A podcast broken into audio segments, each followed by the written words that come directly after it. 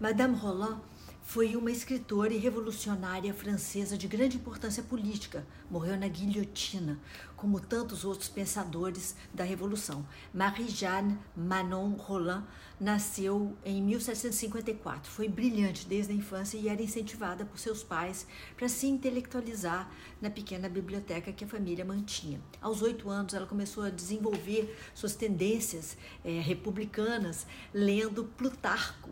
Aos dez, ela foi assediada por um amigo do seu pai e o trauma foi tão grande que ela pediu para se, ser enviada a um convento, onde passou boa parte da sua juventude. Lá, a jovem autodidata tinha ainda mais tempo para se desenvolver intelectualmente. Ao deixar o convento, tendo a oportunidade de frequentar Versailles com a avó dela, Manon, Manon Roland, começou a cultivar um sentimento de desprezo pela aristocracia e os privilégios que eram recebidos pelo nascimento em vez do mérito.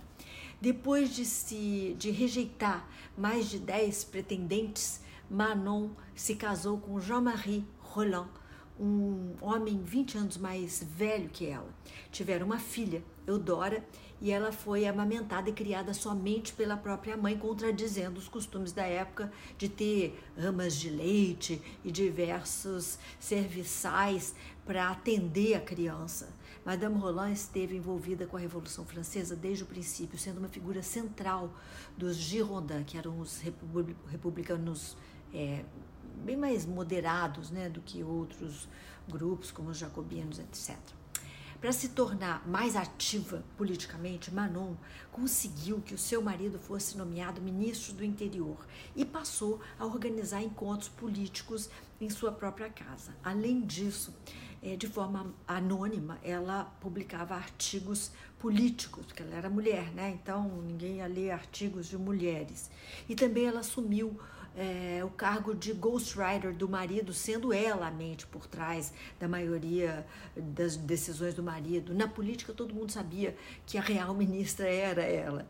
Por seus ideais serem contrários ao de Robespierre, Danton e outros revolucionários, os Roland se tornaram inimigos públicos. Em 1 de junho de 1900, não, 1793, oficiais foram até a sua casa com a ordem de prender seu marido. Manon já havia previsto esse perigo e tinha enviado o marido para longe, para que ela mesma fosse presa no lugar dele.